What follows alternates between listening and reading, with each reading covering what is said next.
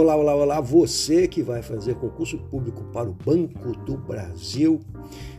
A banca é a Sesgran Rio, você terá de fazer uma redação que vale 100 pontos e essa redação vai ser decisiva para você poder conquistar a sua tão sonhada vaga no Banco do Brasil.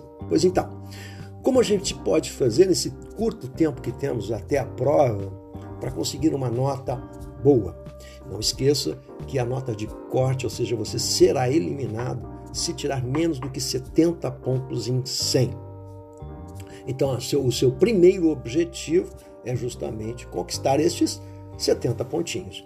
Mas que a gente combinou aqui, quem tá, tem me acompanhado nos meus podcasts, vai verificar que a gente fez um, um acordo aqui, ou seja, aqui para gente, para que você tenha, seja um candidato competitivo, você precisa tirar de 80 para cima. Esse tem que ser o alvo, não menos do que isso. Por quê? Porque aqueles que vão conquistar a vaga vão tirar notas dentro desse patamar. Então você precisa entrar no clube dos 80 pontos e daí por diante. Logo, vamos lá. Como eu faço para conquistar isso?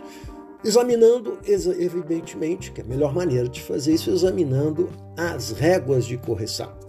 Então nós temos a Sesgran Rio, nós temos as temáticas da Sesgran Rio, a, como a Sesgran Rio pede a dissertação argumentativa, qual é, digamos assim, a matriz das, como o pessoal que trabalha a Sesgran Rio é, verifica a redação, pensa a redação, corrige e avalia essa redação. Nós precisamos lembrar que a Cisgran Rio participou do consórcio que planejou as provas do Enem. No DNA da Cisgran Rio, portanto, existe a dissertação argumentativa que flerta muito com a prova do Enem.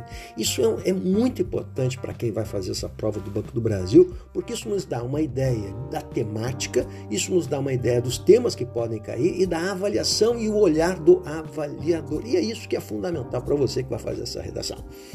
Então, tendo em vista isso, o que, que nós podemos observar? Que a temática que vai aparecer na prova do Banco do Brasil, agora em setembro, será uma temática muito semelhante à temática que cai na redação do Enem. Vamos lá, então, vamos verificar a prova de 2018, Sesgran Rio, é a última prova do Banco do Brasil, e vamos verificar qual foi a temática e como é que a gente tem de entender essa temática. Então, agora, meus queridos, você tem que observar o primeiro aspecto que aparece lá na régua de correção do edital, que é a adequação ao tema proposto.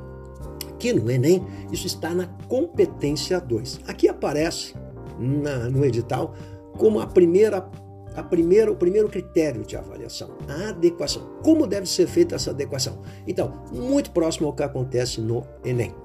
Então vejamos, na proposta de redação, olha só como o tema né, vai flertar, vai conversar muito com o tema, os temas que são propostos no Enem. Observem, 2018, abrem-se as aspas, filantropia e competitividade são duas preocupações motivadoras para as ações de responsabilidade social em uma empresa. Então, atentem bem.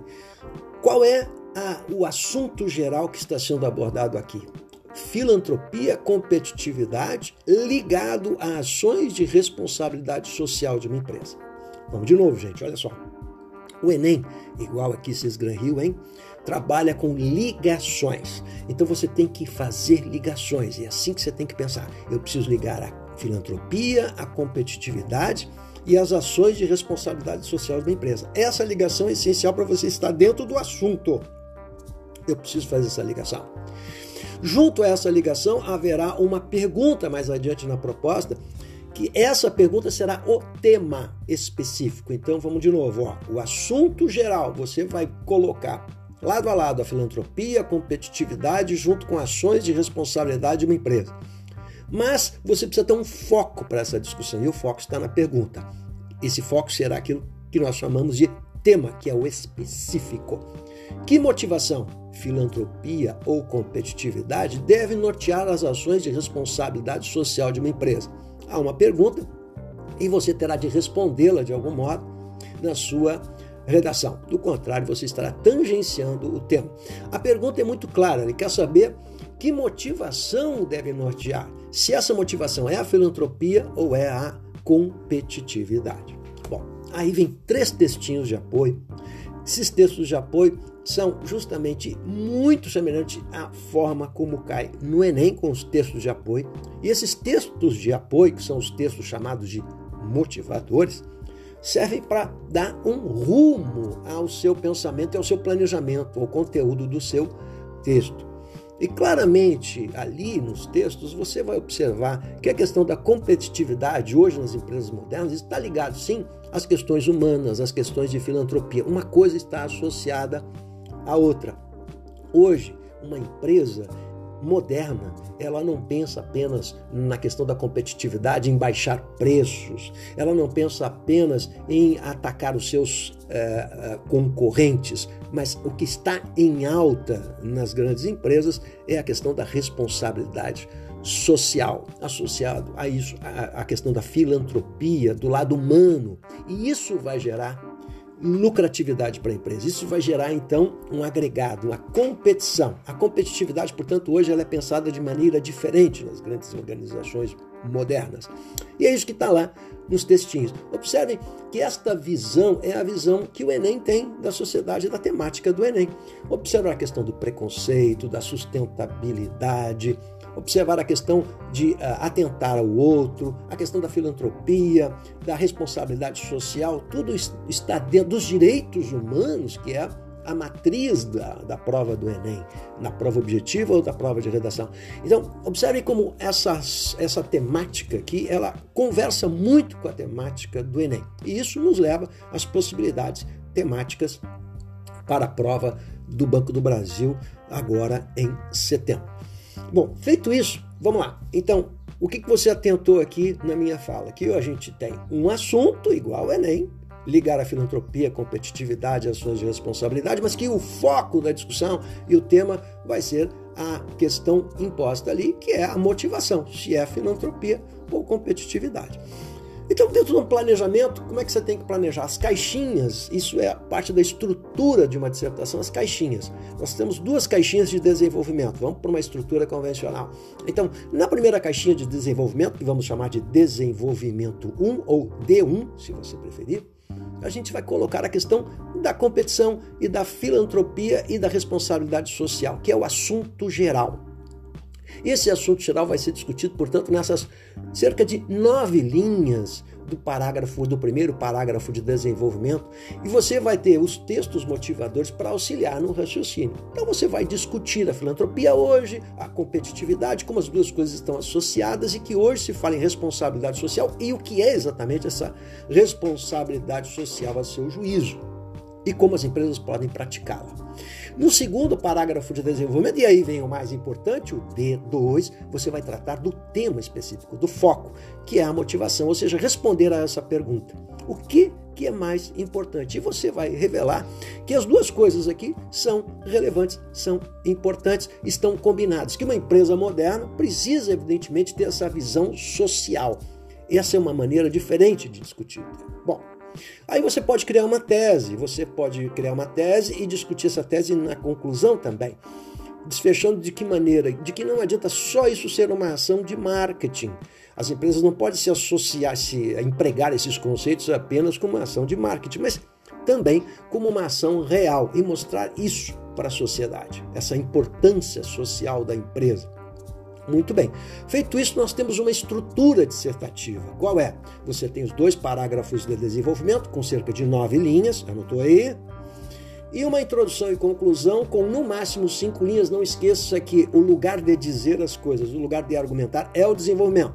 A introdução apenas vai ser o espelho do texto, ou seja, ela vai genericamente dizer: olha, eu vou abordar tal e tal coisa aqui. Legal? Bem genérico, cinco linhazinhas.